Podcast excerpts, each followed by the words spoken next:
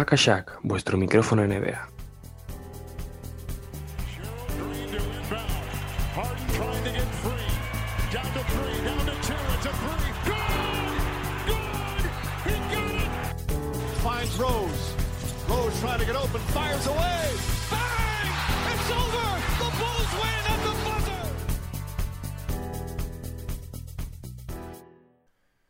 Pues muy buenas a todos y bienvenidos a un directo más de Hackashack. Esta vez estaremos solo Pablo y yo, ya que, bueno, Dani tenía otras cosas que hacer y no va a poder estar con nosotros. Y vamos a comentar un poquito las cositas que han pasado esta semana de, de actualidad. No es un episodio corriente, por así decirlo. Es más, bueno, más tranquilito, más cositas que hayan pasado. Así que, Pablo, si quieres decir algo antes de empezar. Nada, lo, lo, primero, bueno, pues que Dani no está por cosas eh, claramente menos importantes que estar aquí, eso ya lo sabemos. Yo tengo que aprovechar y tirar la pullita igual que la tirasteis cuando el día que yo no vine.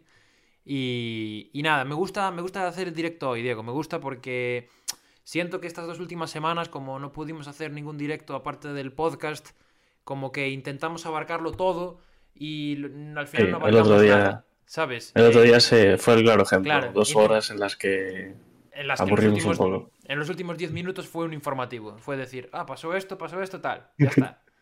Hasta luego. Entonces, pues eh, nada. Me, me, gusta hacer un directito así hoy más, más tranquilito, comentando las cosas que han pasado y tal. Que han pasado cosas tochas además en la NBA. Mm. Y, y empezamos por, por lo que usted quiera. Ah, por las series un poquito. Ha habido tres partidos, creo. Y el otro día tampoco hablamos de las finales de conferencia. O sea no, es verdad. O sea que las finales de conferencia sí que tenemos un montón de, cosas que decir. Así que vamos a ponernos por aquí nada más y nada menos que las finales de la conferencia. Ahí están. Finales de conferencia este y oeste. Los Suns ganan 2 a 1 a los Clippers después de perder ayer. Y los Hawks, ojito, ganando ahí el primer partido. Ojito, ¿eh? Ganando el primer partido ahí en el, en el Fisher Forum de Milwaukee con ese, con ese partidazo de Trey Young. ¿Por cuál quieres empezar? Eh, pues no sé, como tú quieras, la verdad. De Phoenix y Clippers tenemos tres partidos para comentar, o sea que nos va a dar para un buen rato. Así que si quieres vamos empezando por eso. Vamos, vale. Es el primer partido, que no me acuerdo cómo fue, la verdad. El Al primero... Sí. O sea, lo ganó Phoenix 100%. Hombre, sí, sí, fue el, fue el que ganó, bueno, que Paul George eh, jugó un partidazo, pero bueno, el de Booker, el día de Booker. ah, los 40 de... Booker. Exacto, 40, el primer triple doble de su carrera además. Y el día que Paul George, pues, pecheó un poquito ahí al final, en el último cuarto, 0 de 6 creo que fueron, aunque, aunque jugó muy bien los tres anteriores. Pero, pero bueno. Mm, no sé cómo, cómo, lo viste tú ese, si lo viste. ¿Y qué te parecieron tanto los Suns como los Clippers? Me parece, o sea, a mí me parece que la serie en general, que Clippers tiene que amarrar mucho a Paul George y también a Reggie Jackson. Y se nota mucho la falta de Kawhi. Son, o sea, parece que al faltar Kawhi deberían trabajar más igual como equipo, si es verdad que Paul George sería el que tendría que destacar por encima del resto por su papel de estrella pero no veo al conjunto al, nivel que, estuvo en los últimos partidos de, de la anterior serie. no sé. El partido de ayer sí que es verdad que, se lo llevan y sí que están casi todos bastante bien, algunas excepciones, pero los otros dos, los que perdieron, eh, a Zubac hay que darle de comer aparte. Bueno, ayer Zubac ni tan mal, ¿eh? Sí, sí, pero me refiero a la canasta, a la canasta que le mete ah, Ayton. Ya, bueno, eso sí, es un desastre esa defensa, parece que no. O sea, el pase está muy bien, la, bueno, Crowder pone un balón increíble, Ayton, todo lo que tú quieras, pero, pero la verdad es que es un descalabro de, los Clippers esa jugada. Que, que vino después de un, de un partidazo. sí que fue un, yo creo que fue el mejor de los, de los tres. Sí, sí, sí, sí, El primero. Sí, el primero estuvo bien, pero bueno, fue eso o sea, pintaba que iba a ser como el segundo, pero al final los Clippers pues se vinieron un poco abajo en el último cuarto. Sí, al final del partido. Eh, comentabas lo de lo de Kawhi, lo de que bueno, que son mucho peores con, sin Kawhi, que no, notan mucho su falta. A mí, o sea, dentro de eso, dentro de que les falta Kawhi y que están jugando sin él, hasta me sorprende lo bien que están haciéndolo. O sea, es como Sí, me da una sensación de que es un equipo diferente, mm, tanto a la hora de jugar, a la hora de, bueno, mucho más colectivo, mueve más el balón que, que cuando estaba Leonard. Y, y también, bueno, pero se- se aún nota- así yo creo que en, que en los dos primeros partidos le- les faltó al resto, o sea, quitando a Paul George y a Reggie Jackson, que en la parte ofensiva han estado increíble, al resto aportar algo más en ataque. Sí, puede ser, puede ser. Ah, quizás como ayer, ¿no? Ayer sí que fue, yo creo que... Sí, ayer sí que estuvieron todos, anotaron, bueno, varios jugadores más de 10 puntos, otros estuvieron cerca. Como que se repartió un poco más. Paul George sigue siendo el que más se tira, pero aún así. Sobre todo cambia la serie a partir de, de la entrada de Beverly, ¿no? En el segundo, porque creo que Mm. Beverly es titular en el En defensa segundo muy bien. partido. Es, es- veía antes un dato y creo que tiene a Devin Booker en un 4 de 15. Ayer, bueno, en de ayer. Devin Booker y Chris Paul. Sí, y Chris Paul, pero, pero Beverly, la verdad es que ayer fue un incordio increíble, tío. Eh, No paró de perseguirle, bloqueo, bloqueo. Dejó en, eso, en 15 puntos con un porcentaje malísimo a- al bueno de Devin que venía. A los dos, a, a Booker y a de- sí, de ese partido del primero. Y, y yo creo que eso también está siendo importante, ¿eh? porque Tyron Lue está haciendo ajustes. Eh, por ejemplo, Cousins ayer no juega ni un minuto, había jugado los otros dos. Mm, ha cambiado a mitad de serie después del primer partido, mete otra vez a Ivica Zubac y vuelve a jugar con un grande cuando venía jugando Small Ball desde primera ronda. Eh, la verdad es que Pero- yo creo que ahí sí que Oh, está siendo y- importante. ¿eh? Y cuidado porque, o sea, en Clippers los partidos, eh, el partido de ayer lo ganaron los titulares, porque cuando salieron los suplentes era Sí, sí, sí, sí. una coladera. ¿eh? Ah, vi, vi otro dato. Mm, voy a buscar Eh, el más menos, pero. Vi, vi un dato de más o menos de Rayon Rondo. Bueno, era una comparativa entre Williams y Lou Williams y Rayon Vale. Rondo. Como los Sí, pasaron y tal. Lo acabo de ver, que- lo estoy viendo. El partido Sí. de ayer, ¿no? No, es de, el dato que vi creo que es de los Ah. playoffs en general. De que Bueno, bueno, en el de ayer Rondo jugó 8 minutos, solo hizo un robo, tiró un tiro y lo falló, y tiene un menos 8 a ver si y 3 encuentro- pérdidas. Sí, mira, Lou Williams en estos playoffs más 11 y Rayon Rondo en estos playoffs menos 27. Es, es diferencia sustancial, ¿eh? Y, Sí. y bueno, todos en, en Bueno, también habla del, del nivel que está teniendo Atlanta. Sí, sí, claramente. Y Lou Williams, además, yo lo veo súper cómodo jugando como está jugando en Atlanta. Ahí de segunda unidad, sin ningún tipo de presión. Además, siempre que sale, siempre es un problema para, para el rival. Pero Rondo, Rondo está dejando un poco de ver, la verdad. Sí, se esperaba un Rondo quizás como el del año pasado, y bueno, se está ni acercando. Quizás él también esperaba jugar algo más. Porque sí, sí, sí que es verdad que no ha jugado mucho los playoffs, pero. Uf. Los- Sí, el año pasado tuvo un rol más de más importante que bueno, no me acuerdo si era titular o no Rondo el año pasado. Tú lo sabes No, no, no era, no era titular. Creo Pero que- aún así jugaba Igual me falla la 20 memoria. por Sí, igual me falla la memoria, pero creo que no jugaba de titular. Eh, uf, es que ahora no, no me acuerdo quién jugaba de titular el año pasado. Igual sí que jugaba, ¿eh? Puede ser. No sé ni quién era el base. Mira, Caldwell Pope, LeBron, eh, McGee, Igual era Rondo. Danny Green Y Danny Green, claro, no, no era titular, jugaba de suplente. Porque jugaba. jugaba LeBron de base. Claro, claro. Pues. Sí, bueno, pero el año pasado tenía muchos más minutos Rondo Sí, comparado sí, sí, con, con lo que está teniendo este año y la aportación no está siendo la misma, obviamente. No, no. Y, pero también era, era un. Creo que es un contexto diferente. Creo que sí que le venía mejor. Le favorecía más jugar casi con dos figuras como pues LeBron y Davis, que al final te, te dejan hacer un poco el trabajo sucio que hace Rondo, ¿no? Sí, y bueno, y Davis es un interior y para Rondo, Sí, quieras o no, sí, sí, le viene mucho mejor que un Kawhi o que un Paul George. Que son más. Bueno, Kawhi puede jugar de, de la pivot, pero así se abre más. Y ojo, eh, otro nombre, Cameron Payne. Cameron Payne que se lesionó ayer, ¿eh? Ojito. Vamos a ver que. Bueno, yo creo que va a volver, ¿eh? Pero el segundo partido es suyo, ¿eh? El segundo partido. Hizo lo que quiso. Increíble. Cameron Payne, Sí, sí, sí. el estuvo- uno de los protegidos de Dani en esta serie, lo, no- lo menciona todo el rato. que estuvo en China jugando, después estuvo en, en la G League y Monty Williams, lo contaban en la retransmisión de ESPN el otro día, lo agarró en verano y le dijo, mira, tú quieres un puesto en nuestra plantilla, bueno, no recuerdo exactamente cómo lo contaron, pero vamos, que se lo iba a tener que currar. Y el tío en cuanto le dijo que le daba la oportunidad, se puso todo el verano ahí a, a entrenar y bueno, y le está dando un rendimiento. la Por verdad. cosas como esa es mi entrenador del año. Ahí el, el tema del entrenador del año ahora está, está cogiendo más, más polémica, ¿eh? Pero, Bueno, pero eso, la temporada regular, así que. Claro, claro, claro. Eh, entonces, ¿qué iba a decir de Payne? Em, bueno, sí, que ha pasado de ser el de los bailes, ¿no? El, el chaval Mm. aquel que hacía el, el mono con, con Westbrook en- Con Russell, en- la entrada de los partidos a, a ser, pues, el importante. sexto- el sexto hombre de, de Phoenix de, de los playoffs, probablemente el mejor de, de los cuatro equipos. Y, con, Y el otro día, eh, 29, máximo 9. anotador y máximo asistente del y equipo. sin, sin pérdidas. Cuidado. Además, es, es, un, es un jugador que es muy. No sé cómo lo ves tú. Yo lo veo como que es muy. Muy especial, ¿no? Es, tiene un estilo muy único.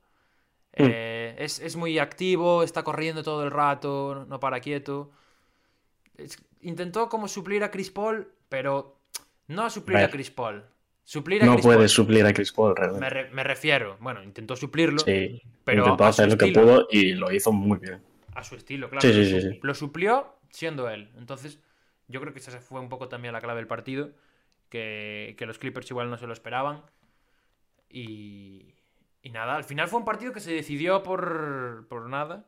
Tampoco fue un, Vale, el AS, el de. un fallo sí. de planteamiento. Se decidió, bueno, por lo que se decidió, por una jugada final. Por dos, por dos. Porque Bueno, vol- volvió a aparecer. los tiros libres de Paul Exacto, ¿no? exacto. Volvió a aparecer Pandemic P. Que, bueno, pues una de cal, una de arena, ¿no? Mm. Y- Pero bueno, se, se hizo un, un buen, muy, un muy buen último cuarto, creo. Sí, sí, sí. No estaba, no estaba muy bien en el, en el partido. No estuvo muy bien en el partido. En general, pero en el último cuarto no sé si falló dos tiros solo o así. Pero bueno, llegaron los tiros libres esos. Era para sentenciarlo, ¿eh? Eh, se ponía a 3, creo. A 3 con, con tan poco tiempo en el reloj, pues. No te da tiempo a tirar un triple en 7 décimas. Mm. A ver, Anunobi lo hizo el año pasado, pero estaba solo, muy solo. Pero aún así, esa última jugada.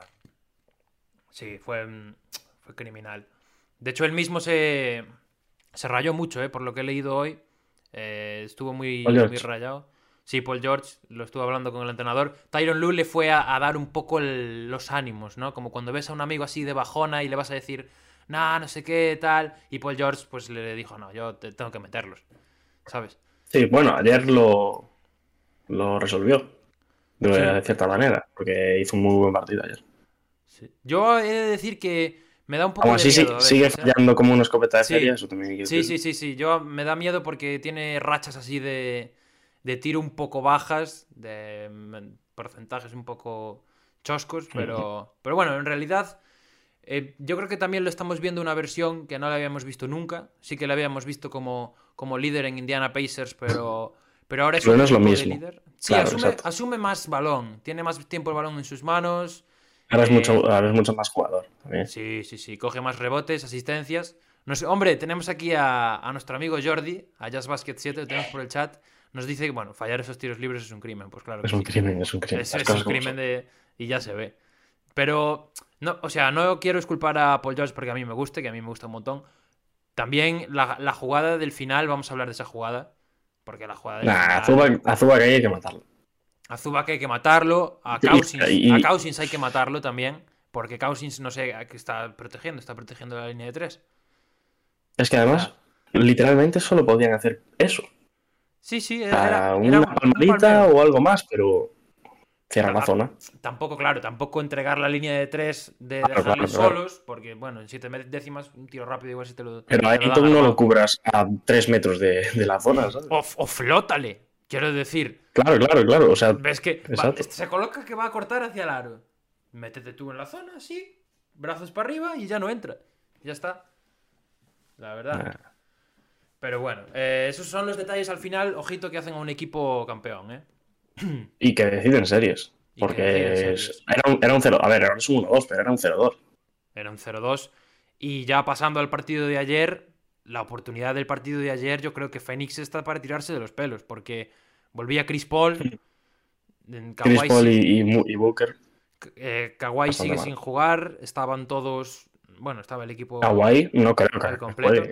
Yo creo que no va a jugar. Yo creo que están haciendo también la, la táctica de la mítica, ¿no? De, bueno, lo vamos Yo no creo que a en toda la serie. Yo tampoco, yo tampoco. No sé si viste el vídeo el otro día de la celebración, que No. todo el mundo se ríe porque Kawhi, o sea, fueron a celebrar a... Fue ayer, ¿no? Cuando ganaron los Clippers. Sí, sí. Y estuvieron celebrando, bueno, no sé si fue ayer o fue el del otro día, no sé. Y Kawhi sentado, todos celebrando, y Kawhi sentado así. Es súper gracioso.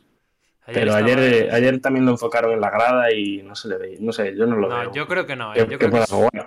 Sí, yo creo que es todo eh, táctica de los Clippers de vamos a ir descartándolo partido a partido para que no cambien su plan tampoco los Suns, pero, pero no va a jugar, yo creo que no va a jugar. Mm, no descarto que jueguen unas posibles finales si llegan, porque Claro, bueno, claro. Eso parece- cosa. parece que al final no tiene daño en el cruzado, pero uf, yo lo veo muy difícil para esta serie, la verdad. Y, y, eh, realmente decía lo de que da rabia para los Suns no haber ganado el partido de ayer, primero porque es un 3-0, ya, ya sabemos que nadie ha remontado un 3-0 nunca, y segundo porque, porque pierden realmente por un cuarto malo, que es el tercer cuarto. O sea, el resto del partido está bastante igualado, eh, si no me equivoco llegan ganando al descanso los Suns, y en el tercer cuarto, pues es un, es un, un recital de, de los Clippers que, que como, ya, como ya decíamos, se supieron adaptar, supieron cambiar su esquema defensivo para, para anular por completo a Chris Paul y a, y a Booker. Y, Y se, y se llevaron un partido en un cuarto. Sí. Y, y Booker y Paul, malos porcentajes ayer y prácticamente pierdes el partido por eso. Sí, a ver, yo creo que a Chris Paul se le pueden perdonar, ¿eh? O sea, Sí, porque viene la lesión que- y tal. Bueno, y Booker venía con, viene con una tocha rota. No sé, Sí. no sé si La- eso cuenta también para perdonarse. Rota en tres sitios distintos, dijeron, ¿eh? Es una cosa de locos eso. Y Chris Paul, bueno, había estado 11 días sin moverse, metido en casa. Bueno, yo creo que... Sí, lo de Chris Paul. A Yo ver, igual estaba perfecto, pero. Sí, Sí. pero bueno. Mm, También me preocupó que los vi un poco faltos de ideas eh, para atacar a los Suns. Es algo que, que no estamos acostumbrados. Suelen jugar a un ritmo mucho más rápido de mover el balón, de buscar ataques, bueno, posesiones cortas. Ayer, eh, más ralentizados, más lentos, poco a poco.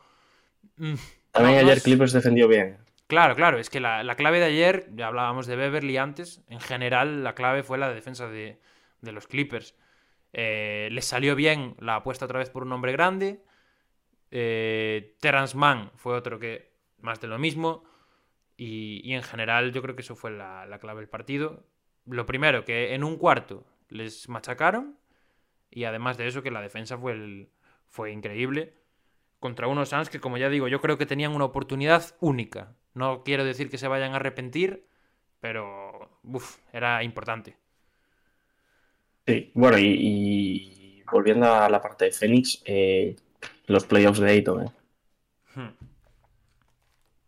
Yo he de O decir. sea, está poniendo todos los, bueno, en todos los partidos 20-10 más o menos, y el otro día gana el partido él con el. Sí, sí. Eh, está defendiendo, yo creo que por encima de su nivel, realmente. Bueno, está Mm, no mejorando mucho en eso, ¿eh? Es- O sea, es- claro, mm, me refiero a que Ayton no me parece que fuese un defensor No, del no nivel que está demostrando en esta serie, en estos playoffs. No lo era, no lo era.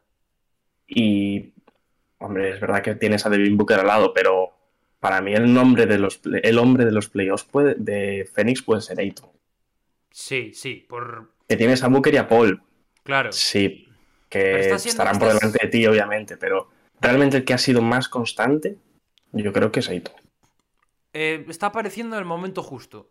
Quizás lo que le faltaba a Ayton, yo a Ayton lo acogí un poco desde el primer día que entró en la NBA porque me pareció extraño. En plan, desde el principio se habló mucho de Trey y de Luca, pero de Ayton como que se olvidó mucho la gente, ¿no? De que y el número uno del draft no le estás prestando atención. No tengo por aquí las. Bueno, voy a mirar las cifras de su año rookie. Pero desde el año rookie de Ayton las cifras son bastante buenas. Los porcentajes y, el- y las, y Sí, las medias por partido. mejor, probablemente mejore cada año. Claro, claro, y mejora cada año. Y el tema es que, vale, lógicamente tiene sus problemas de, de defensa. Mm, Totalmente normal. Mira, el primer año de la carrera de Eaton promedia 16 puntos y 10,3 rebotes. ¿Sabes? Bueno, este, este fue su peor año. Este en números En realmente es, puntos. es su peor año, porque tiene 14 y 10. Pero claro, el, el tema es que, como está eclipsado por dos monstruos, que son Mm. eh, Doncic y, y Young, no se habló mucho de, de, de Andre Ayton. Y creo que teniendo eso en cuenta y teniendo en cuenta que tenía tan poco tirón, el hecho de que haya aparecido en este momento va a hacer que se le considere mucho mejor de ahora en adelante, ¿sabes? Mm, Sí. es- Bueno, y si llegan a ganar el anillo los Suns, mucho más. Claro, y si a esto le añades esa mejora defensiva que, que Eso está bien. viendo, que es obvia y que además está entendiendo su rol, porque esa bajada de puntos pues se puede asociar a muchas cosas, como la llegada de Chris Paul, como también desarrollo de Devin Booker, que ahora es un anotador compulsivo, como llegan otros jugadores que también aportan puntos, Jay Crowder, eh, Michael Bridges está, se está saliendo, el propio Cameron Payne. Yo creo que al Bridges ha final... bajado un poco. ¿eh? O sea, creo- sus sí. dos primeras series fueron mucho mejores que, que, bueno, que el inicio de momento de esta. Sí. Pero aún así, en Phoenix, yo creo que no se le puede poner una pega a nadie en el equipo. El No, no, partido no. ayer de, de Booker y de Chris Paul no es bueno, obviamente, pero No, no. Paul viene de, de pasar el COVID y Devin Booker, bueno, viene de una hostia en la cara bastante fuerte. Viene de un Igual- cabezazo de Beverly en el tabique. Igual no veía bien, A ver, pero... es- ¿sabes qué habló con, Bueno, es... habló con Rip Hamilton, Booker? Llamó a Rip Hamilton para preguntarle sobre jugar con la máscara. Ah, sí, leí algo, leí algo. Sí, sí, es, es curioso eso. Y bueno, esta victoria por lo menos pone la serie bastante movidita. Muy interesante. Los Clippers les gusta empezar perdiendo 2-0. Vamos a ver si. Las tres llevan, Sí, a ver si ahora lo empatan. realmente. Y Yo luego una- 4 sí. 4-2 en todas. No, en la primera Bueno, fue un no, la Contra Dallas fue en séptimo. De hecho, contra Dallas no ganaron. Ganaron el no séptimo. en ganaron un partido en casa. sí, El séptimo, el único. El último. Eh, y bueno, yo aún así tengo la sensación de que los Suns eh, pueden ganar el cuarto, ¿eh? Creo que. uf, Yo creo que ahora mismo la serie está para cualquiera. Pero me parece que Clippers depende mucho de. Aún así, a pesar de estar sin Kawhi, depende mucho de Paul George y, y ahora, pues de Reggie Jackson. De Ricky Jackson. ¿no? De- Porque- Depende de. me o sea, creo que Clippers depende de Paul George y una individualidad más que salga en cada partido. De momento está siendo Reggie Jackson. El otro día fue Terrence Mann en la anterior serie. Ayer fue Ja- eh, Patrick Beverly. También. Tam- Bueno, pero Reggie ayer también. Sí, bueno, pero Reggie. Pero Beverly en, en defensa, sobre todo. Claro, Reggie sí, está siendo muy regular, ¿eh? Reggie los 20 puntos te los está metiendo todos los días. Que eso también, pues, Sí, es de agradecer. es.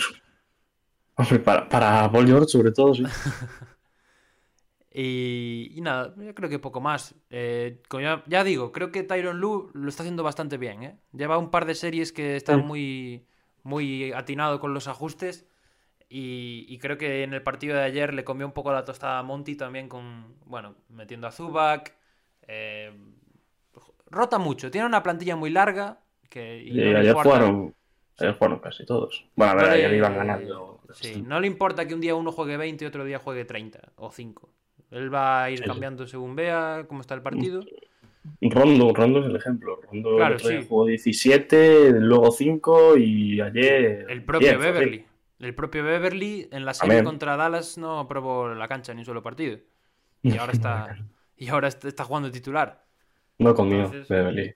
Y metiendo los triples Beverly, ¿eh? Que ya es lo que faltaba. Cuidado. Los que falla por George. Realmente. Probablemente, probablemente. Pues podemos pasar a la siguiente serie, si quieres. Sí, sí, podemos hablar un poquito de, de las finales del Este. Que ahora mismo, uf, yo no sabría decirte, ¿tú cuál serie dirías que está más, más igualada o más interesante? De las dos, Mm. yo tengo mis dudas. No sé, es que están en situaciones tan diferentes. O sea, uno ya lleva tres partidos, la otra solo lleva uno. El llevar un- solo un partido, no sé, el otro día gana Atlanta con un partidazo de trade, pero quién sabe si hoy los Bucks le ganan de 30, ¿sabes? Yo creo que hoy ganan O sea- los Bucks, ¿eh? Yo ya te digo, creo que hoy van a ganar los Bucks. Bastante... A los Bucks realmente el otro día le faltó un poco más de Chris Middleton. A mí, a mí el otro día los Bucks no me disgustaron nada, ¿eh? Y mira que yo viendo, eh, vengo siendo bastante crítico con los Bucks durante todos los playoffs, porque bueno, no me gusta nada cuando Anteto coge el balón y empieza a hacer la justicia por su parte, como digo yo. Y, y el otro día creo que jugaron bastante bien, jugaron muy en equipo, pero, pero bueno, creo que fue, un- o sea, lógicamente tuvieron errores en defensa, que ahora comentaremos, pero yo creo que no fue un mal partido. Es el primero, que, que siempre es importante pues ir con pies de plomo el primer partido. Eh, Bueno, ahora, ahora realmente pierde la ventaja de, de cancha. Sí, pierde la ventaja de campo, Pero pero, bueno, sí. no, le, no creo que le preocupe mucho. Esa es otra de las cosas de Milwaukee, porque siempre durante todo el año hemos, hemos dicho que hemos dicho que bueno que se habían olvidado un poco de la temporada regular, que ahora se centraban más en, en los playoffs. Creo que han entendido, gracias a eso también, que la postemporada es otra cosa, que las series son a siete partidos, porque ya les pasó aquella vez contra Toronto, les pasó contra Miami, que, bueno, que ganar un partido no, no te hace pasar a la final, que las series son más largas, te lo tienes que currar y hay muchos, muchos cambios de un día para otro. Creo que ese año, este año lo están, lo están viendo, lo están, lo están sabiendo hacer y, y yo creo que les, tienen aún muchas oportunidades de pasar. Yo por ahora no daría favorito a Atlanta, ni mucho menos. Pero, pero bueno, creo que, creo que los Hawks van a dar más guerra de la que yo pensaba incluso. ¿eh? Sí, pero a ver, yo lo que me pareció otro día es que con un pelín más que diese Chris Middleton, que últimamente en todos los partidos estaba vendiendo más de 20, de 25 puntos, el día se quedó en, en 15 y, muy fallón en ciertos, eh, en ciertos momentos del partido y le faltó eso. Y luego que Trey Young pues marcó un partidazo. O sea, realmente Trey va a mantener ese nivel de anotación partido tras partido. Yo creo que depende de los, de los cambios que haga Milwaukee también, ¿eh? porque sí es cierto que, bueno, no hay que, no es por quitarle mérito a Trey Young, pero la defensa de los Bucks yo creo que el otro día dejó bastante que desear, sobre todo en el bloqueo directo. Les hicieron una sangría en los bloqueos directos, que fue una cosa de locos. Y. ¿Qué iba a decir? Iba a decir algo sobre el partido, pero no me acuerdo qué. Eh, ante todo en su línea. Sí, ante todo bien, ante todo bien, la verdad. Eh, se han quejado los, los, los Hawks, por cierto, del tema de la rutina de los tiros libres. Le han mandado la queja a la NBA de que revisen lo de la rutina porque le están permitiendo demasiado. Cuidado. Y. A ver, a ver, no sé. Yo ante todo lo veo bien, la verdad. Creo que ha asumido un poco. También eso es parte de la personalidad de un líder, ¿no? Ha sabido asumir que. Que no. Bueno, que tiene que jugar en equipo. Ha sabido hacer sacrificios para que el equipo gane. Y el otro día yo le, le vi bastante bien, la verdad. aquí mal fue un poco a Brook López. Sobre todo en defensa. Sí, defensa. López, Portis, los que, los que defendían normalmente el bloqueo de Trey Young, la verdad es que flojearon bastante porque le dejaban flotar. Claro, yo entiendo que es, un, es un compromiso, ¿sabes? Porque si le, si le sales al 2 contra 1 o si haces el cambio en el bloqueo, Trey Young ahí te va a castigar, seguro. ¿Sabes? Pero tienes que encontrar Sí, un te, poco- te va a hacer daño de, de cualquier manera. Claro, entonces yo creo que tienes que encontrar un poco una línea intermedia.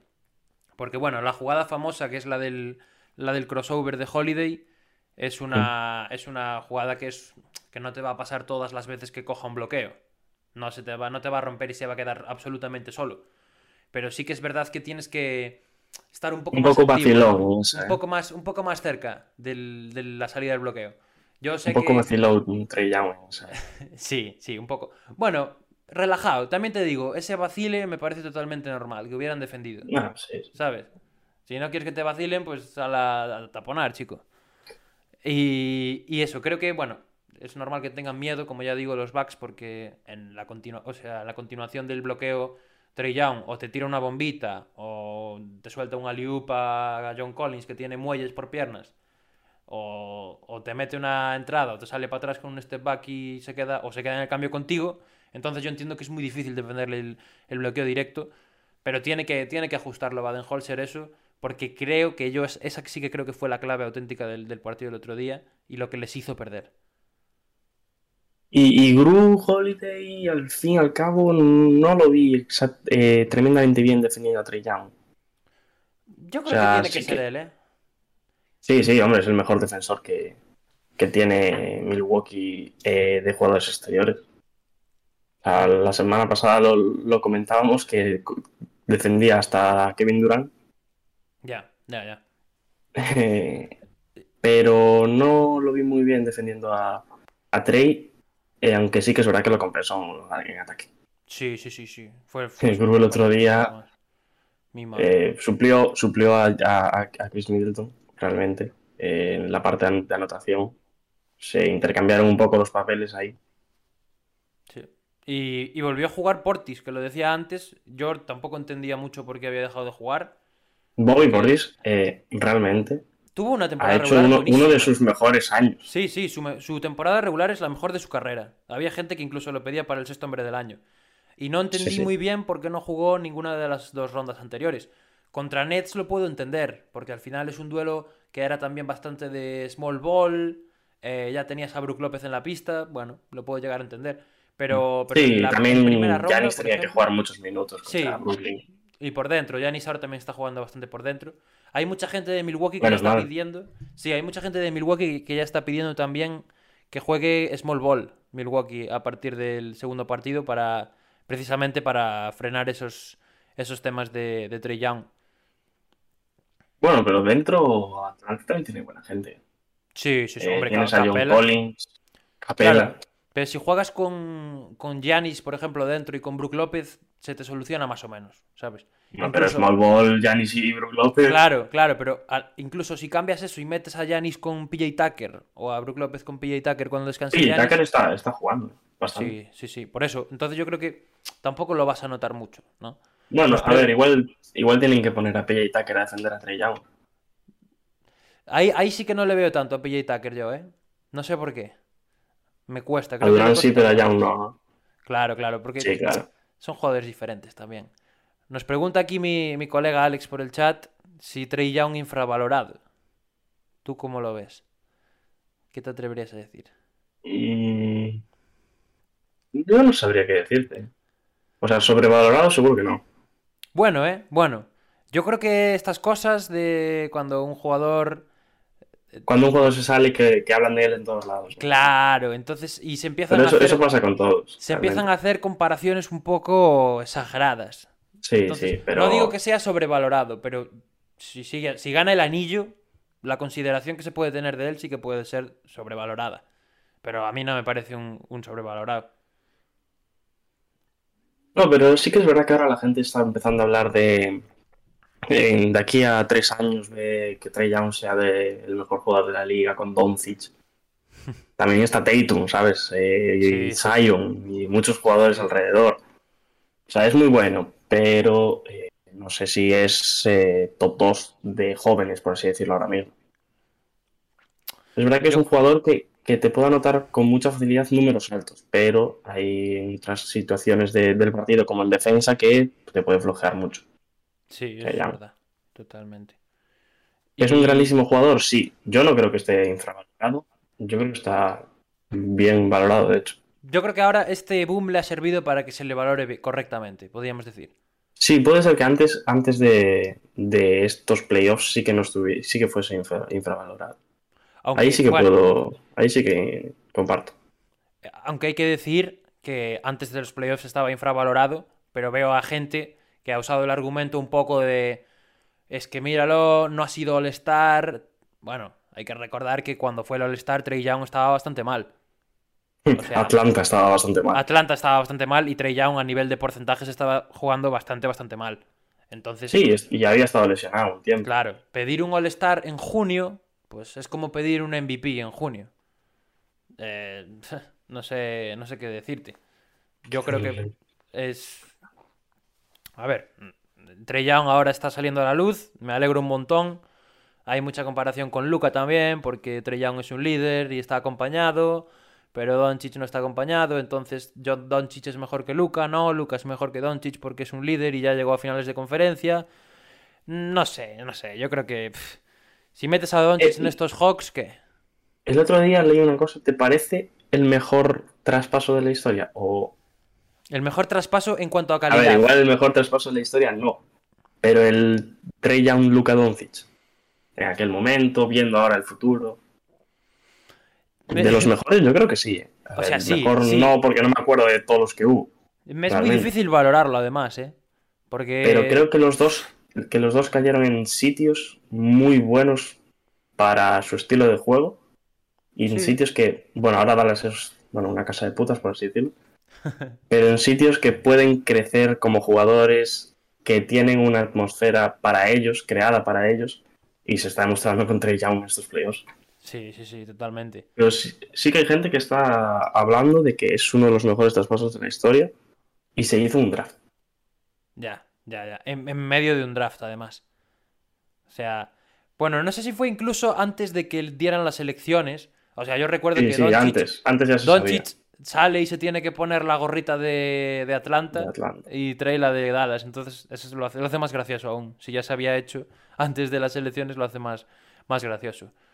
Nos vuelve a decir Alex por aquí, Pablo, echarás de menos a Jason Kidd en los Lakers. Opinión de su fichaje. Eh, vamos poco a poco. Bueno, Estamos si quieres podemos pasar, ¿eh? Porque, bueno, Vamos. a menos que quieras decir algo de, de la serie. No, poco más. Fue- O sea, fue un partido, un único partido y, y la verdad. Claro, es lo que dije yo antes, que para cuando me preguntaste lo de cuál estaba más caliente y tal, yo esperaría ver un partido más, por lo menos de, de esta. Y si se lo lleva Atlanta, cuidado. Bueno, Cuidado Atlanta cómo se lo lleva Atlanta. va a dar guerra. Si ya le remontó la serie a los Sixers, que yo creía que iba a estar muy difícil, yo creo que van a dar guerra si están aquí es por algo. Y sí, habrá que estar muy atentos de, bueno, de ver lo que pasa esta noche y en los siguientes partidos. Nada, pues si quieres vamos a hablar de, de coaches. De coaches, ya que nos comenta Alex el tema de Jason Kidd, que además se acaba de hacer oficial mientras estamos en directo. Que lo estaba, Sí. tengo yo. Me acaba de llegar la notificación de, de Shems. Vamos a ponernos las dos cámaras solo. Y, y hablamos un Vale, vale. poquito de, del temita de. Del señor Jason Kidd y de los Dallas Mavericks, que ya tienen un nuevo entrenador. Y bueno, se iba Carles. Y ahora viene iba- Kidd. sí, por mutuo, por mutuo acuerdo. Bueno, Carles que ya también tiene nueva casa. Sí, tien- también hablaremos de la nueva casa de, de Pero Jason Kidd a, a Dallas, junto con, no sé, acabo de leer el tweet ese que decías, con, Con el nuevo Harrison, presidente. será el, El nuevo GM. el nuevo GM, Nuevo GM. Eh, Jason Eh. Kidd que sonó para todos los equipos. Eso Sí. para empezar. Rechazó a varios. Rechazó a los Blazers, rechazó a los Celtics, creo, también. Y al final se ha, se ha venido a, a Dallas de vuelta. Creo que la gente de Dallas no está muy contenta. Yo por lo No, menos no leía, antes a, a Quique García, que estuvo por aquí por el programa. Y... No, realmente, eh, no todos los equipos para los que sonó Kidd, eh, nadie lo quería con bastante exhaustividad. A ver, tiene un... Tiene un, Tiene un historial un poco, Claro, sí, claro, tiene un historial... no negativo, pero bastante triste. Y no tanto en, en la práctica del baloncesto, sino en general, o sea, en cosas, bueno, temas de abuso, temas de extradeportivos. Sí, sí. Y, y yo creo que eso es lo que echaba más hacia atrás el, a la gente de, de Dallas. Bueno, realmente su experiencia en los banquillos no es tan mala. Si, si le sirve de consuelo de algo, yo creo que puede ser un entrenador interesante para desarrollar al equipo. Creo que los puede llevar un poco al siguiente nivel como hizo con Milwaukee. Pero tengo muchas dudas de que sea un entrenador de campeonato para ganar un anillo. Eh, Comparto, que- comparto. que puede ser, ¿eh? Que oye, que ha estado con. Ha estado en los Lakers, ha ganado un anillo como asistente. Puede podido- ser un. eh, yo creo que ha podido aprender mucho. Claro, puede, puede. o sea, al final esto es un proceso en el que vas mejorando y vas aprendiendo y, y te haces mejor como Sobre entrenador. Entonces, quién sabe. En, en aspectos defensivos, que Bogle ya sabemos que es un- Sí, sí, sí. una masterclass. Hmm. Lo que el año pasado en las finales. Y Kid Bud, bueno, eh, ahora lo veremos, pero ha, ha podido aprender de, de su estancia en Lakers. Eh, ha ganado un anillo, como tú dices, pero yo no sé si será el entrenador Para entrenar a Doncic, mm, puede ser, yo creo que no creo que tenga mucha muchas rencillas entre ellos en lo que la temporada que viene, las venideras, si es que Kid eh, dura mucho en Dallas. Pero entrenador para. Porque Dallas es un equipo que está un paso a dos pasos de, de ser un equipo de campeonato teniendo a Luca, realmente. Sí. Y, el y yo, el verano- como dices tú, no lo veo a Jason Kidd. ¿eh?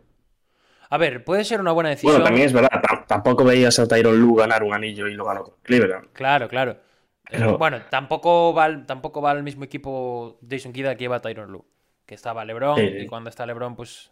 Y más en, aquel, en aquella conferencia este, pues es, era más sencillo. Pero Sí, pero comparando un poco. Sí, sí. Pero, entrenadores pero que bueno, no vienen con.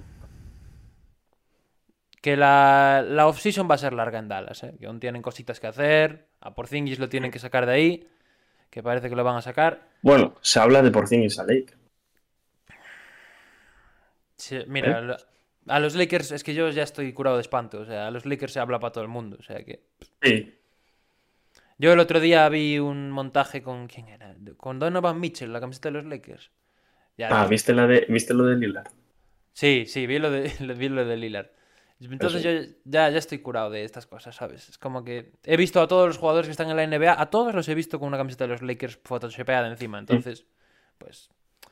No sé, no sé. Bueno, ahora, ahora, bueno, Kawhi tiene que decidir también. Kawhi tiene que decidir. Yo, bueno, se No, dice. no, no hablo, pa- no hablo para Dallas, pero hablando ahora de agencia libre. Sí, que se dice que, Pero- no, que no va tal.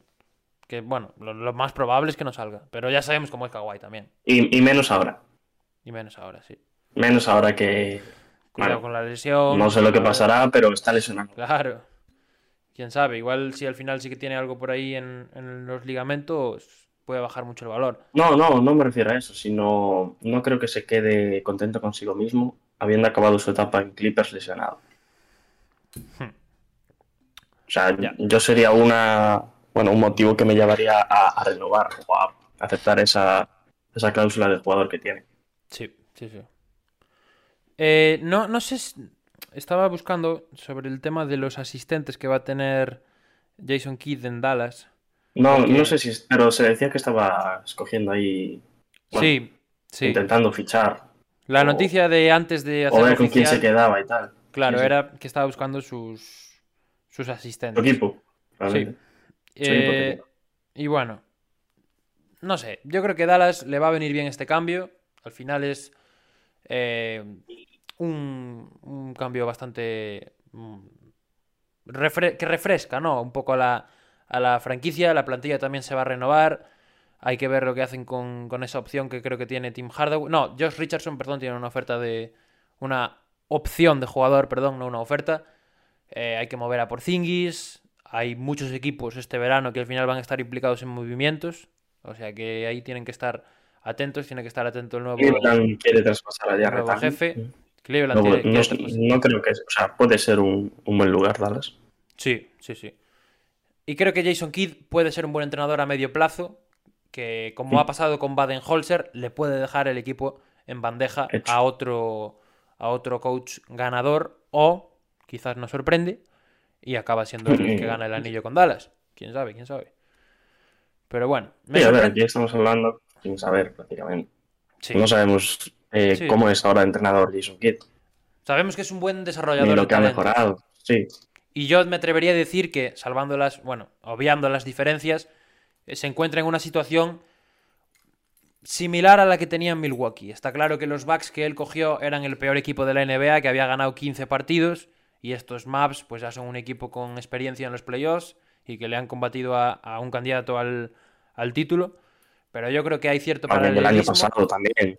Claro, claro, claro. Este año y el pasado tiene, tiene su experiencia. Entonces, creo que tiene margen de mejora, pero tampoco es. Tampoco van a tener la misma paciencia que tuvieron los Bucks con él, porque no es el- la misma situación. Urge un poco más el hecho de ser competitivo, ¿no? Y de ganar. Y más sí, viendo. aquí en Dallas sí. Claro, y más viendo. Aquellos Bucks eran un equipo en construcción y estos Están. eh, Maps son un equipo que están una o dos piezas de, Sí. de optar a- al anillo. Y más O con por lo menos pelear. que hay run run. que no te la puedes jugar, a, que pierda cuatro años más de carrera. Entonces, bueno, No le vamos a dar un Bueno, voto de- realmente le ponen un entrenador con el que en algún momento de su carrera ha intercambiado buenas palabras. Sí. Así sí, que- sí. Y dicen que se va a llevar Bueno. bien. Me extrañó mucho, ya bueno, vamos a enlazar de forma magistral. Me extrañó mucho que Carlyle en la rueda de prensa de, de su presentación con Indiana dijera lo de Jason Kidd. Que dijera, y espero que el siguiente entrenador de Dallas sea Jason Kidd. Me, me extrañó mucho. O sea, es como que. No sé Igual si- ya lo sabía. Claro, igual ya lo sabía y no sé, un poco, un poco raro.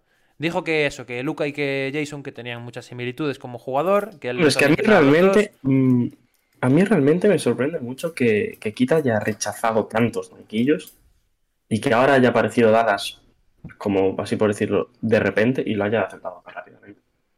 Bueno, será, será un poco también por, por gusto propio, ¿no? Por que querrá, querrá un, poye- un proyecto concreto. Eh, está claro que, bueno, Portland, por ejemplo, tiene un proyecto también similar al de Dallas en cuanto a la situación en la que están, pero que, pero que Solo que no tenemos a un chaval de 22. Claro, igual no le Tiene convenció. 30 Exacto, igual se tiró más por, por una plantilla un poco más joven.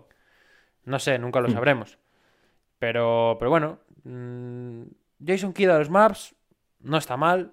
Creo que puede salir la, la cosa bien. Y, y a ver qué tal le va. Vamos a, ¿Y vamos a hablar de, de Carlisle, sí. Sorprende, ¿no? Por, por... Era el, quizás el entrenador más cotizado y se va a Indiana, que, Sí. a ver, si- sin menospreciar a Indiana ni a sus fans, pero no es un equipo que eh, esté ahora mismo en la posición de pelear por algo. Realmente. Se vio este año, tenía muy buen equipo para entrar en playoffs. Eh, es verdad que el entrenador que, que estaba en Indiana, que no me acuerdo ahora mismo su nombre, Bjorken, Nate Bjorken. Bjorken, Bjorken, Bjorken. No realizó una buena labor, por eso se le echó. Pero Indiana tiene buenas piezas, pero a la larga no creo que sean, o sea, que su evolución llegue a ser para un equipo que pelee por el, por el anillo, que es a lo que se viene, ¿no? Sí, sí. Eso sí, va, viene a un sitio Carles que ya conoce, Claro. Yo creo que eso que ya el- estuvo allí. Vale. Yo creo que también, probablemente sea eso. Que ya estuvo Creo que allí cuatro o cinco años. Fue una muy buena etapa tanto para Indiana como para él. Eh, creo que es el entrenador de la historia de Indiana que mejor eh, eh, récord de victorias, bueno, porcentaje tiene. Con lo cual, hay, seguramente. hay un precedente de que, de que, Dios, de que, bueno, triunfó, por así decirlo allí. Es verdad que no, no llegó a ganar nada, realmente. Pero bueno, va un equipo en el que hay un quinteto titular, sobre todo, muy majete. Tiene a Malcolm Broughton, que ya veremos si sale. O no este verano, TJ Warren, Indiana- Domantas, que se habla de que podía salir. Miles Turner. Hmm. Tiene un equipo eh, bastante completo, pero eh, es un equipo que lleva así dos, tres años. Eh, bueno, Bradford llegó el año pasado, pero tiene el mismo bloque, por así decirlo, lleva dos, tres años, pero no se ve una evolución como para decir, cuidado con Indiana. Y un equipo que probablemente también se mueva. Que también haga cambios en la plantilla. Eh, según lo que pude ver por ahí, a, a Carlisle le gusta mucho Miles Turner. O sea que eso puede cambiar un poco las intenciones de la gerencia. Pero, pero yo creo que alguien va a salir de ahí. Ya sea Sabonis, ya sea Brogdon, eh, TJ Warren o otras piezas en algún paquete. Yo creo que Indiana se va a mover 100%. Eh, me sorprende mucho el tema de, de que, bueno, de que Carlisle sea el nuevo entrenador por un tema también de, franquicia, porque han pasado como de, de una ideología o de un, o de un, de un proyecto totalmente distinto de un año para el otro, ¿no? Con, con Bjorken apostaban por un entrenador más joven, eh, para darle una vuelta, rejuvenecer un poco el, el equipo, eh, darle un soplo de aire fresco y de, de, esa idea quizás más cercana a la reconstrucción incluso que, el, que, a, que, a, ganar. Ahora pasas a Carlisle, que es un entrenador ganador, que ha ganado el anillo en Dallas y que, te, y que se supone que lo traes porque quieres competir desde ya. A mí ya sí eso ha sido lo que más me ha, me ha chocado un poco del, de la firma. Sí. Y bueno, con Bjorken intentaron traer novedad, fallaron y ahora quizás pues van a optar por por la parte contraria y extraer un entrenador experimentado en la liga, que ya estuvo incluso en Indiana. Y veremos cómo le sale, pero Indiana, eh, hablábamos antes de Dallas, Indiana otro equipo que en verano va a tener un verano muy bien. Sí, sí, sí, 100%. Y nos falta un entrenador por comentar, que es el de, el de nuestros, nuestros amigos Celtics, que tenemos varios Celtics por aquí, por Hakashak. Y, Sí. y, y al final, Ime Udoka. Se han decidido por Udoka, ex, ex ACB. Sí, señor. Veía el otro día un vídeo en el que celebraba en el, Sí, va andando para, para, bueno, para a segunda Alep. a estudiantes. Sí, señor. Pero bueno, eh, lleva ya varios años trabajando en la liga como, como asistente. Conoce, sobre todo, a Tatum Brown y Marcus Smart, porque trabajó con ellos a las órdenes de Popovich en el Mundial, En el Mundial 2019. Sí, el que Estados Unidos eh, decepcionó completamente, Sí. porque, bueno, quedaron fuera. ¿Qué ibas a decir? No, sí, que, que decepcionaron. Que encima perdieron contra Y, Francia. y- Es que ya, Bueno, encima contra eh, Francia. Y lleva cinco años ya aquí, o sea, en la NBA, trabajando Spurs, Sixers y ahora Brooklyn con Steve Nash. Y hablan muy bien de él. Y verdad. parece que la, que la experiencia en la liga, eh, aunque no haya tenido experiencia como entrenador principal, eh, como asistente la tiene. Sí. Y es el, el elegido por Brad Stevens.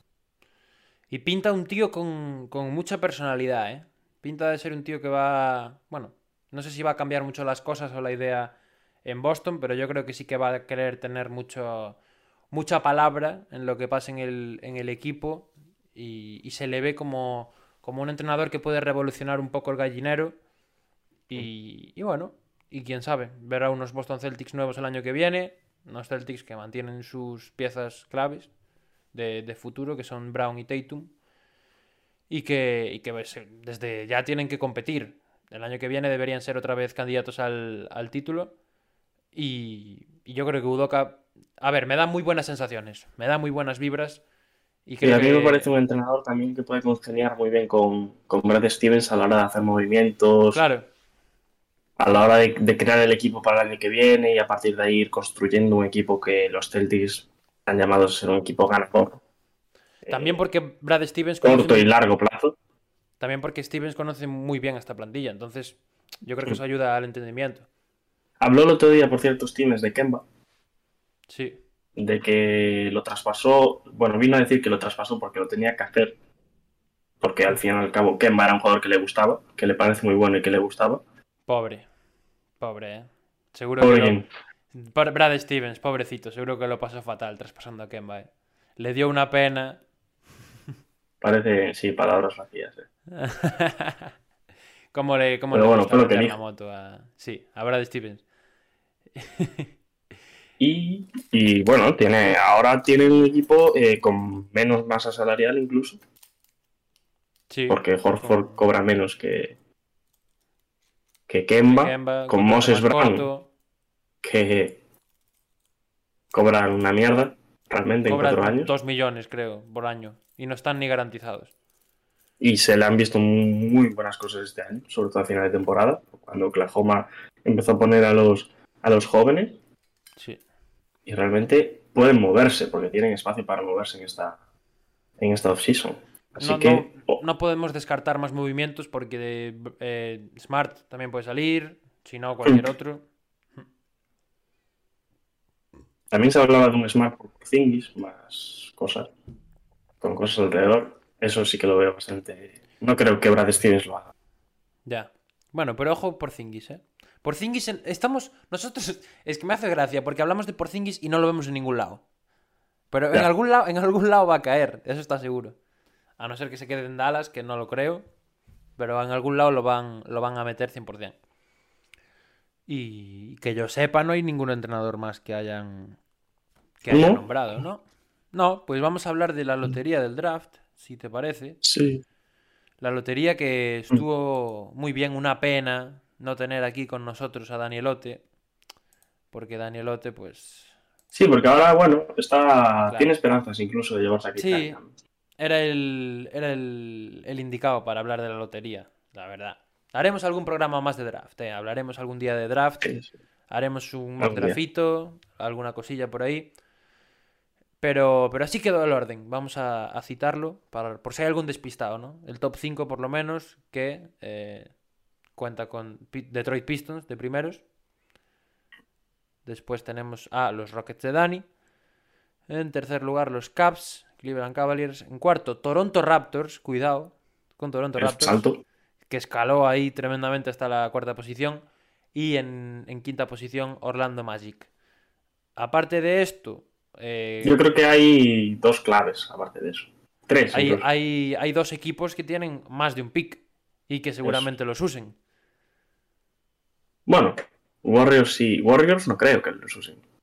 O sea, bueno, que, los usen. Usarlos, usarlos incluye. Eh, Yo me refiero que soy Warriors y los traspaso. Claro, claro. Usarlos incluye traspasarlos también.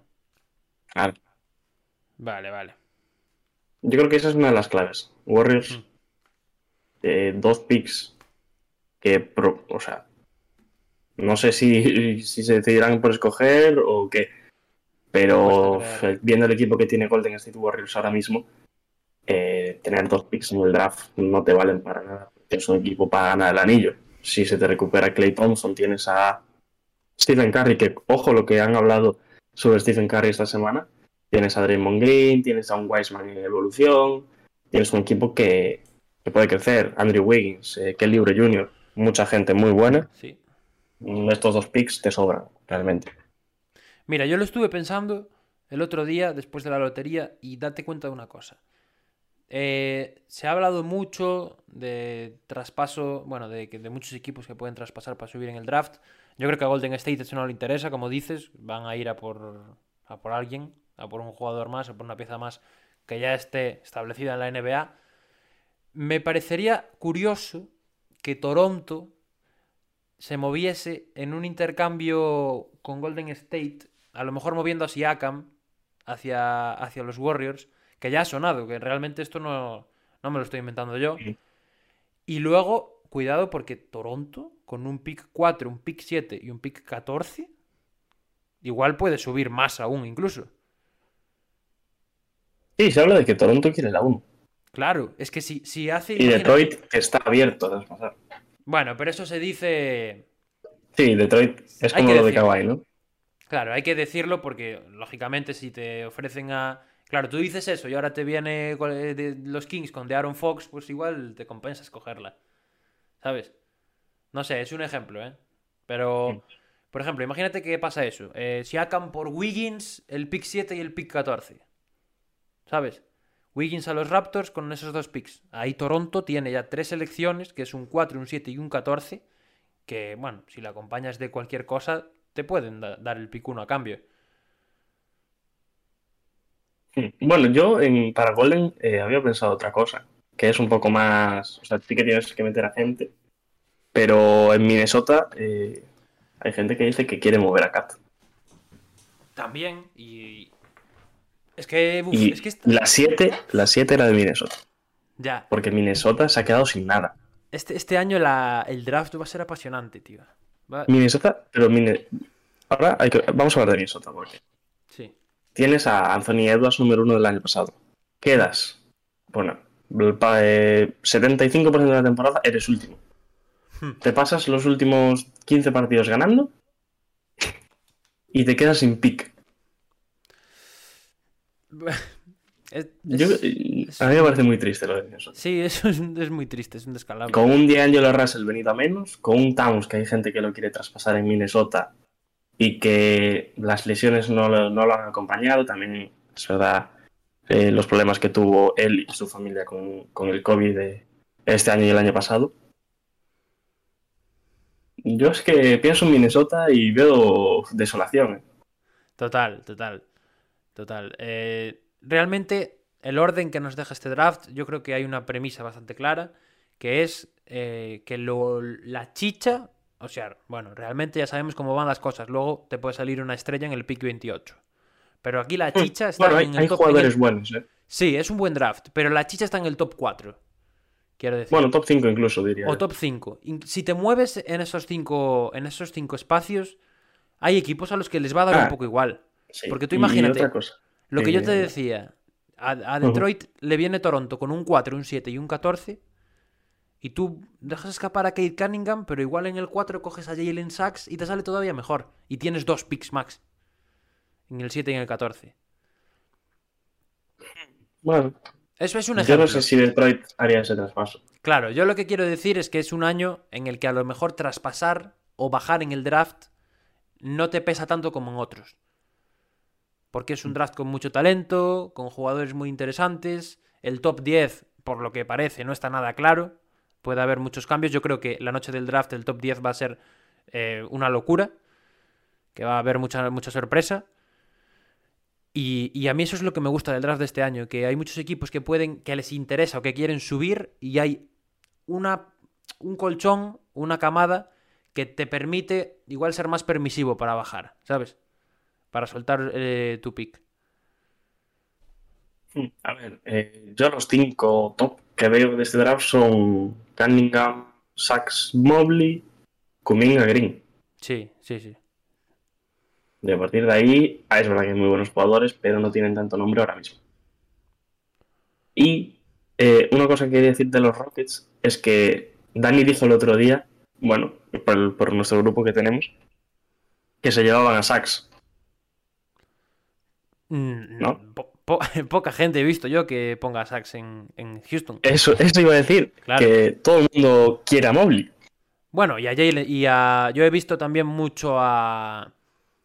A Green. ¿eh? a Green, sí, a Jalen Green. Iba a decir Jalen Smith, no, Jalen Green.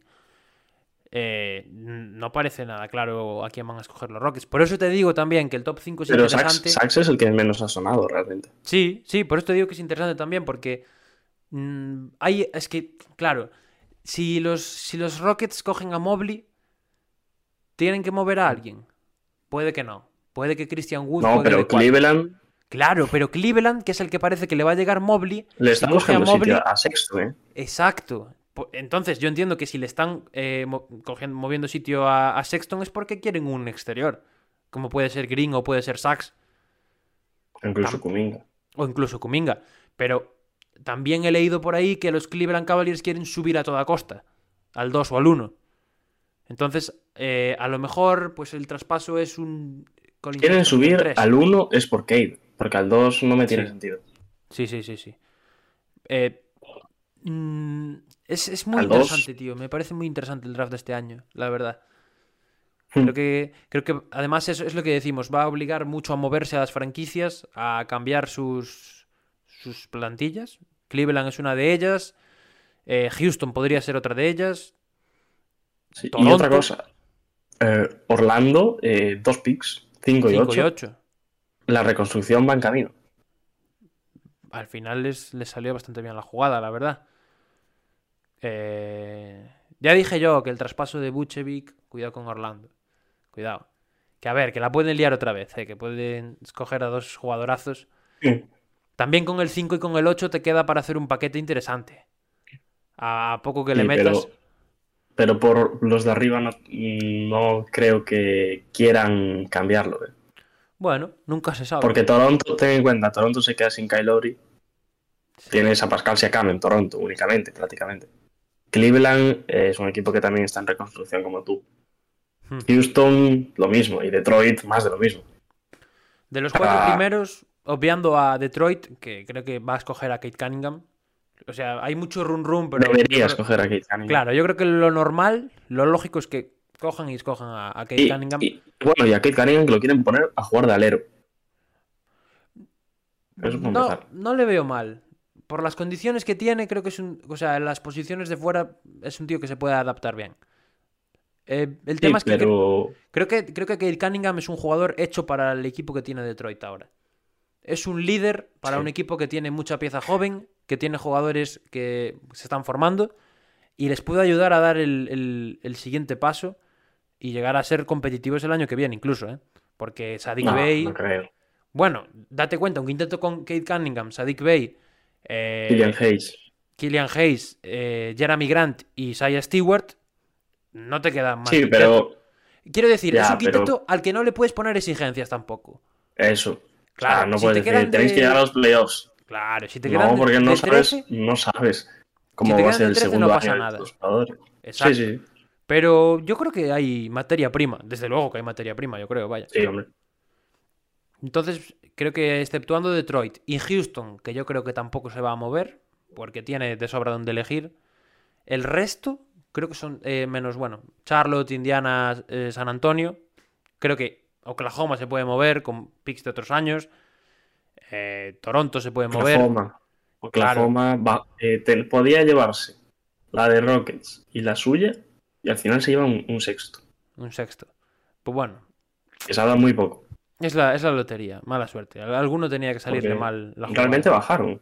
Oklahoma Sí. bajó. Sí, sí. Orlando también bajó. Orlando tenía las mismas que Detroit y Houston, ¿no? Para ser primera.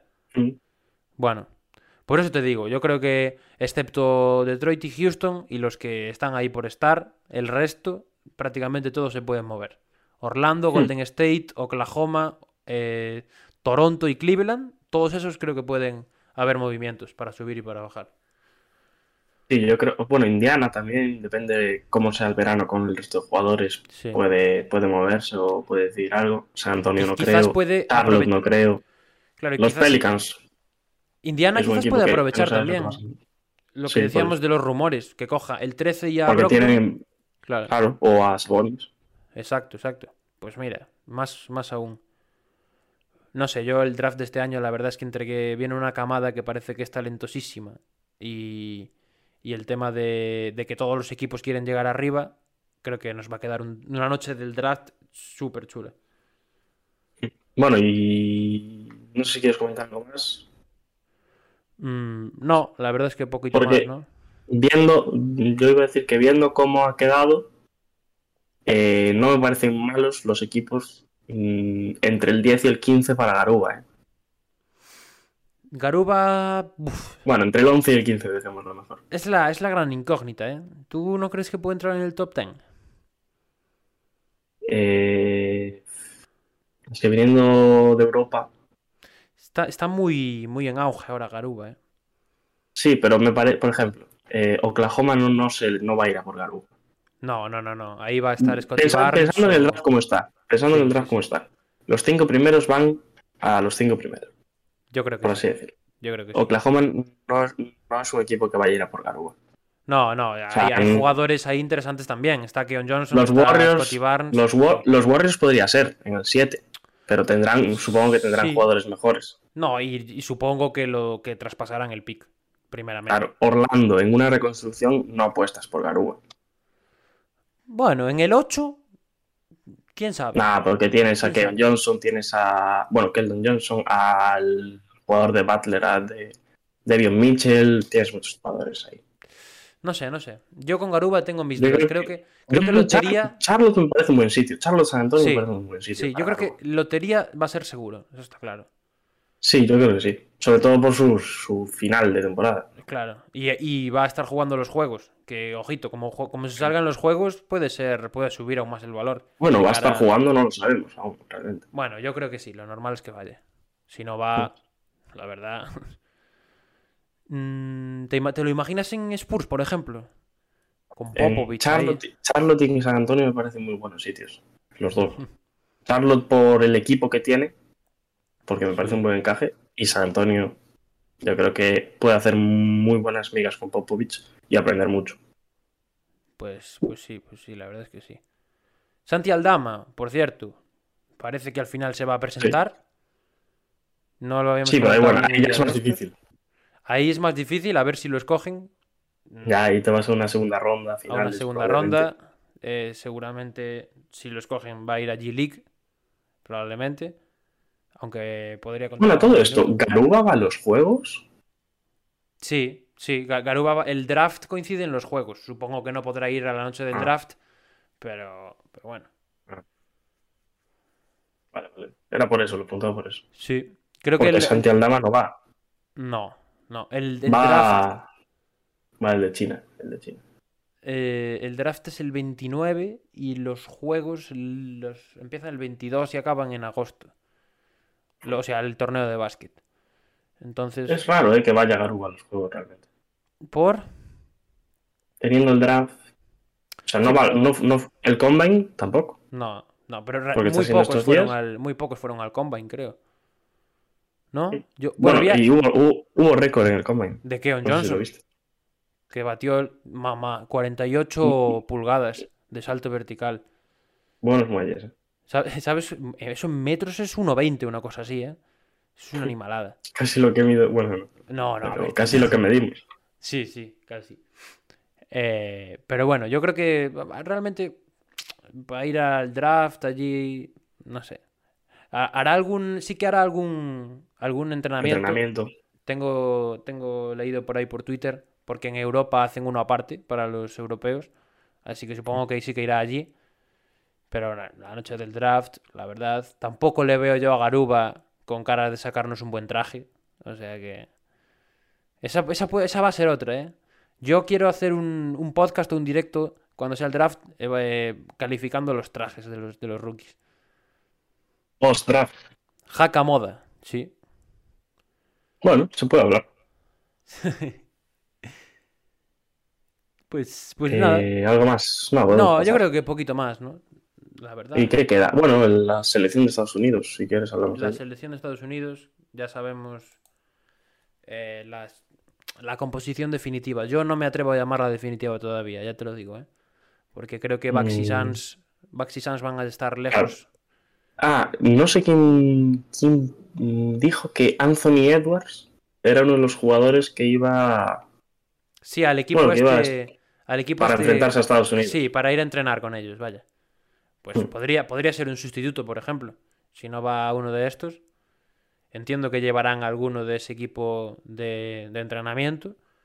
Lo digo, eso, por Middleton, Holiday y Booker. Chris Paul ya dijo que Nanai. Harden, Harden también. está lesionado. Se confirmó al final a Kevin Love y a Jeremy Grant, que fue el último, el último introducido en la lista. Y ya Y digo, al yo creo final que el equipo, el va a haber equipo más se queda. cambios. Lillard, Cuéntanos, cuéntanos. lo tengo aquí. Lillard Holiday de bases, Sí. que bueno, Holiday aún sigue en competición. Luego Booker, Bradley Bill de, de escoltas. Con Tatum, bueno, Lavin también de escoltas y bueno, Lavin escolta alero. Tatum de alero con... ¿Quién más está por aquí? Con Kevin Chris Durant. Middleton. Bueno, Kevin Durant. Sí, pero el Kevin Durant lo ponen de la pivot. Kevin Durant, Draymond Green, Jeremy Grant, Sí. Adebayo, Kevin Love. Les va a quedar un poco la zona un poco descubierta, yo creo. ¿eh? La zona esa de Bayo. La zona esa de Bayo, O literalmente. sea, porque aquí ponen a Kevin Love de pivot. Y bueno, Kevin Love que va, no sé por qué va. Bueno, a ver, no sé por qué va.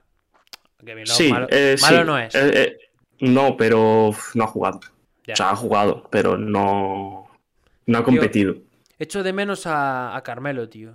Carmelo es, es leyenda del, del Team USA. Si no me equivoco, creo que es el, el máximo anotador o Mm. el que más veces ha jugado con Estados Unidos. Sí, sí. Yo, cre- creía que le iban a dar. Bueno, no lo creía. Tenía en mi cabeza la plantilla en la que estaba Carmelo y en la que le daban la oportunidad de despedirse ahí con una medallita. Pero bueno, al final va- van jugadores inesperados, quizás. Durant a mí me Sí. sorprende muchísimo que vaya. Eh, Bueno, acabó muy bien, Durant. Sí, pero igual cuando acabas así de con, con ese desgaste, ¿sabes? Un poco lo que ha hecho Jokic con Serbia, que al final no va tampoco. Eh, la verdad. Algo así.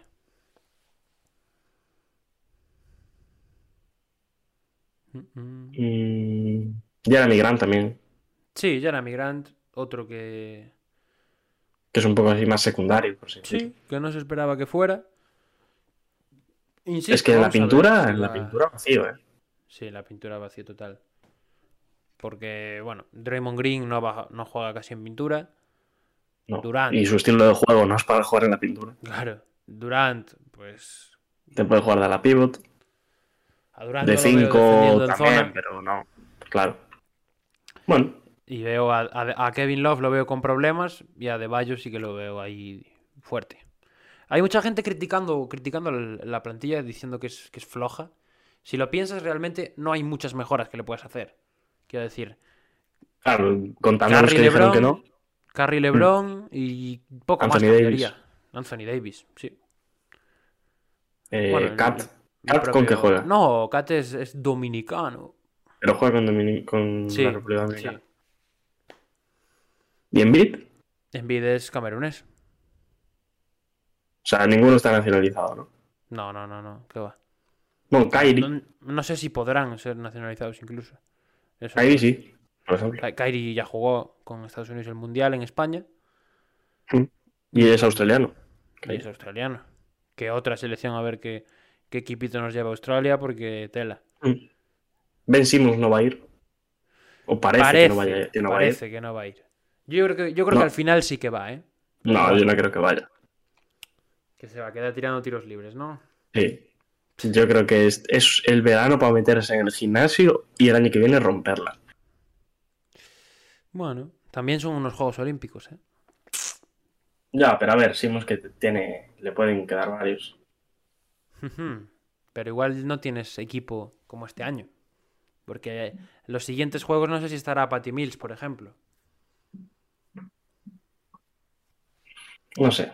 Bueno, ya, ya veremos lo que pasa con Simmons. sí. Lo todo lo que envuelve a Simmons. Muy misterioso todo lo que envuelve a Simmons, sí. ¿eh? Muy, muy tétrico. Ni una palabra también sobre lo que, entre comillas, pasó. Bueno. Ni, sobre, ni sobre lo que va a pasar. No, no sabemos nada aún. Pero bueno, va, a ser, Eh. va a ser otro de los nombres del verano, Ben Simmons. Así que sí. habrá que estar pendientes a, a Ben. No sé si... ¿Nos queda algo más por, por comentar? Que tengamos por ahí suelto, alguna noticia, No sé. alguna novedad. Eh, si te parece que Tadeusz Young ha ganado el premio al esfuerzo, pre- al esfuerzo que es al, me- al mejor jugador Al- que no se ve en las estadísticas o algo así. mm, eh, lo pone aquí, jugador que eh, se esfuerza y emplea toda su energía para ayudar a su equipo durante la temporada. Pues le damos un aplauso y le dejamos que se vaya, ¿no? A Tadeusz Young. Eh, hablando de Tadeusz Young, suena coñas, pero temporadón, eh. Sí, es- y se revalorizó muchísimo. Exacto, lo que, lo que fue y lo que es. Hombre, Cuidado. y lo que, Porque y lo que yo, puede yo, ser por ejemplo, tenía a Tadeusz Young como, como como un ladrón. un jugador que está ahí en el banquillo. como un ladrón, porque cobra 14 kilos, creo que son. Pero este año se los ha ganado. Sí, sí. Y cuidado que no se mueva otra vez Chicago, porque, bueno, yo los había puesto en traspaso que Chicago. hice Otro equipo que se quedó sin, sin pick. por Orlando. Ah, Una sí. victoria más para Orlando Magic en ese traspaso. Al final,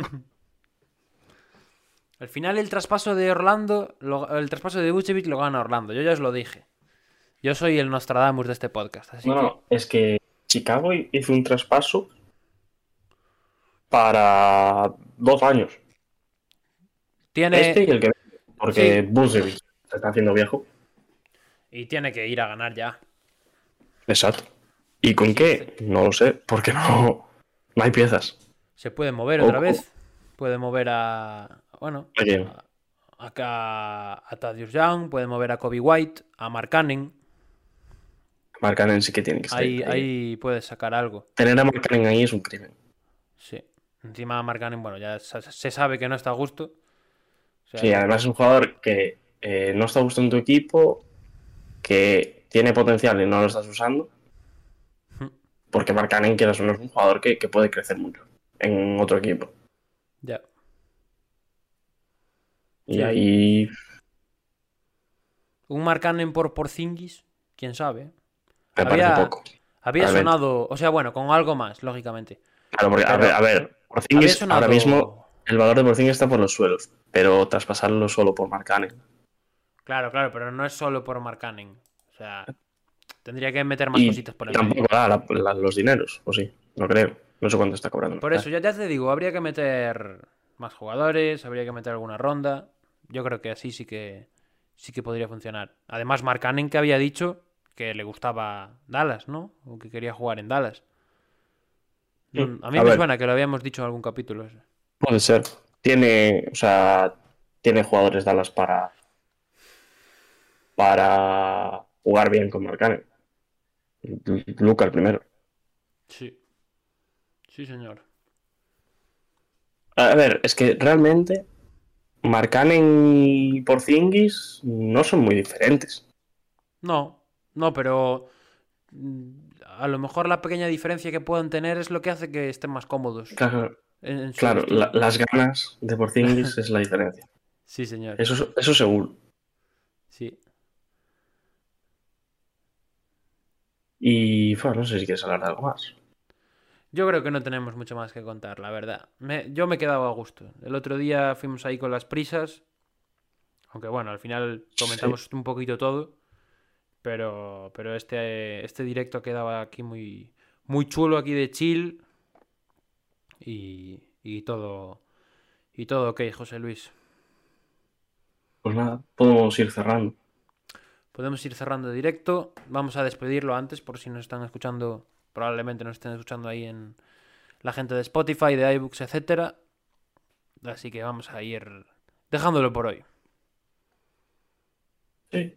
Y bueno, volveremos el martes, ¿no? El martes hay episodio. El martes, Como siempre.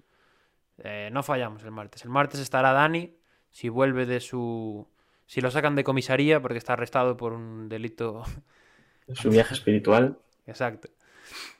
Eh, y eso. Nada, que muchas Realmente gracias. no sé lo que está haciendo Dani. ¿eh? Ya, yo tampoco, yo tampoco. O sea, estamos hablando aquí. Esta es la seriedad que, que tenemos en Hackashack. Así la, así la veis. Dani no viene porque no puede. Básicamente. Exacto. Es lo único que sabemos. Igual está ahora mismo en la playa con un con un coco tomándose un, un mojito, ¿sabes? Vete tú a saber, ¿eh? Sí, sí, quién sabe.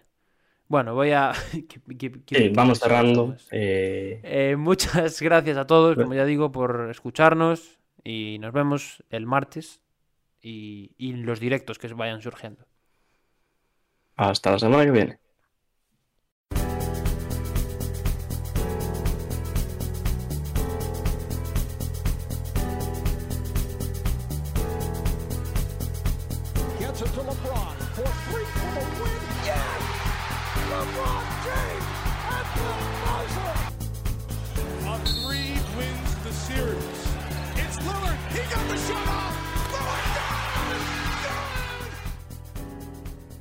Hackashack, vuestro micrófono NBA.